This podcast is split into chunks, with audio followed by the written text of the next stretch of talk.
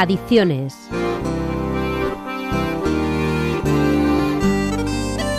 La industria del tabaco y sus afines se han especializado en presionar a los gobiernos para que legislen a su conveniencia. La propia OMS denunció estas presiones y la laxitud de demasiados gobernantes. Los técnicos de las tabaqueras crean productos que ayudan a incrementar la clientela, nuevos adictos a los que les costará mucho esfuerzo dejar su adicción. Cuando la legislación no les es todo lo cómoda que al lobby del tabaco le gustaría, encuentran las grietas adecuadas para mantener un negocio que mata y sus beneficios económicos. Una de esas grietas es la del tabaco calentado, con estudios que hablaban de una menor toxicidad y del que esperaban menor rechazo social, ya que al no haber combustión no se desprende humo. La competencia entre tabaqueras es constante. En 2019 se desató en España la competencia por el mercado de los cigarrillos electrónicos.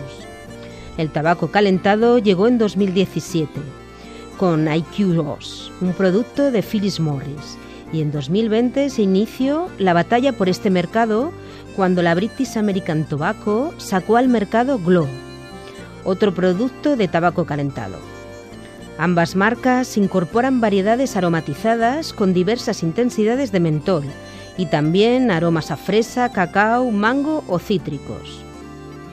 Los estudios del fabricante hablaban de una reducción de hasta un 90% en la presencia de tóxicos, mientras que estudios independientes encontraron cantidades de tóxicos muy similares a los del tabaco tradicional.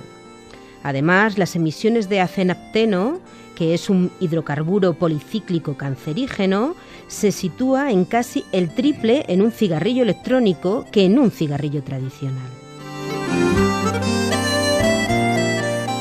Estos datos se conocen desde 2017, pero la Comisión Europea ha tardado hasta mediados de 2022 para legislar sobre el tabaco calentado. Los países miembros tenían hasta el 23 de julio del año pasado para transponer esta directiva a la legislación nacional. Nuestro gobierno lo publicó en el BOE el 16 de enero de 2024 y la normativa no entrará en vigor hasta el 17 de abril del mismo año. Esta normativa, por lo tanto, estará en funcionamiento nueve meses más tarde de lo planteado por la Comisión Europea. Es evidente que no se les puede acusar de precipitarse, pero sí de todo lo contrario, de una exasperante lentitud en apostar por la salud, al igual que en los cambios legislativos que se esperan sobre el tabaco tradicional, paralizados desde hace meses y situando a España entre los países más permitivos sobre el tabaco y los productos afines. Esta normativa genera dos cambios significativos un texto en las etiquetas con el mensaje El humo del tabaco contiene más de 70 sustancias cancerígenas. Y las imágenes ya aprobadas para las cajetillas de tabaco. También estará prohibida la comercialización de filtros, cápsulas o aromas con tabaco o nicotina, así como aromas o cualquier otra técnica que modifique el olor o el sabor de los productos del tabaco. Tampoco los que traten de intensificar el humo. La normativa solo se aplica al tabaco calentado y no a otras formas de fumar como los vapeadores. La legislación los trata de otra manera porque no llevan tabaco, aunque pueden llevar nicotina. Productos que se pueden vender en cualquier comercio y que pueden ser promocionados en festivales y en redes sociales. El vapeo está de moda entre las personas jóvenes y su consumo está creciendo.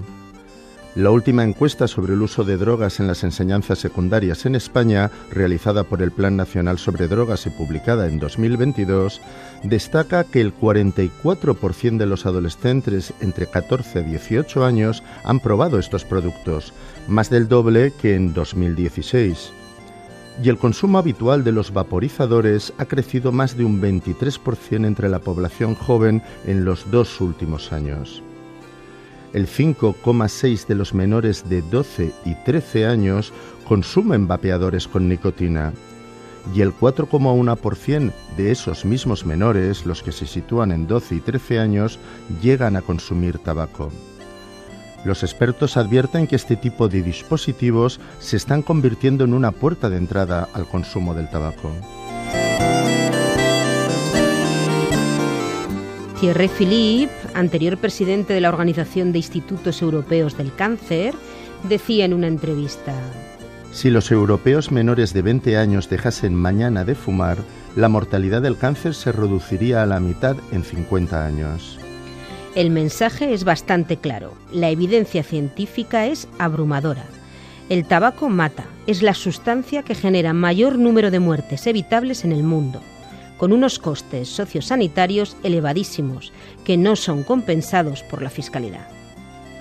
El tabaco no debería de estar comercializado, pero mientras lo esté siempre podemos realizar un programa para dejar de fumar y educar a los jóvenes con el ejemplo y con hábitos saludables para que no se conviertan en víctimas de la industria del tabaco.